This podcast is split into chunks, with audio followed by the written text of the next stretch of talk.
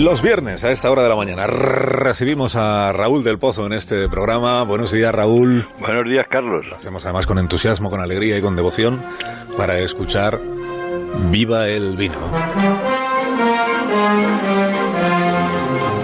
Argentina ha dado al mundo un papa jesuita, una reina, un guerrillero de Sierra Maestra, un cantante de tangos, un escritor mítico y el mejor jugador del mundo.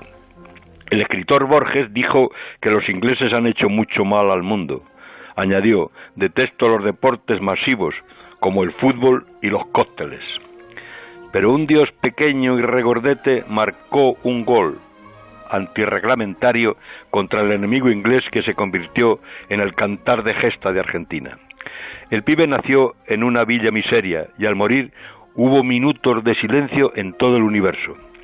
Se iluminó el obelisco de celeste y blanco. Ha escrito Valdano que fue un domador de la pelota. No tuvo defectos como futbolista, sí como persona. Lo han velado en la Casa Rosada como un héroe nacional. Miles de personas han pasado ante el féretro cubierto con la bandera de Argentina y la camiseta del Boca y la de la selección. Hizo a Nápoles campeón de Italia y del mundo, pero allí se enganchó a la blanca y cayó en manos de la camorra. Tuvo cinco hijos, de siete mujeres y tres nietos. José María García, que fue íntimo amigo suyo, dice que fueron once en realidad, aunque algunos no los reconoció. Sus viudas y sus examantes han asistido al entierro.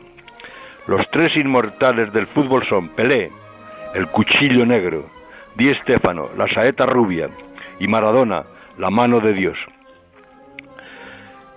En la mano de Dios Diego esnifaba rayita. En su pierna izquierda llevaba un tatuaje de Fidel Castro. Querido Carlos, el Papa Francisco envió un rosario a la familia. No olvidó que los jesuitas llevaron las cepas a Argentina porque necesitaban el vino para las misas. Así que brindemos con ese moscatel por el mejor jugador de todos los tiempos y viva el vino.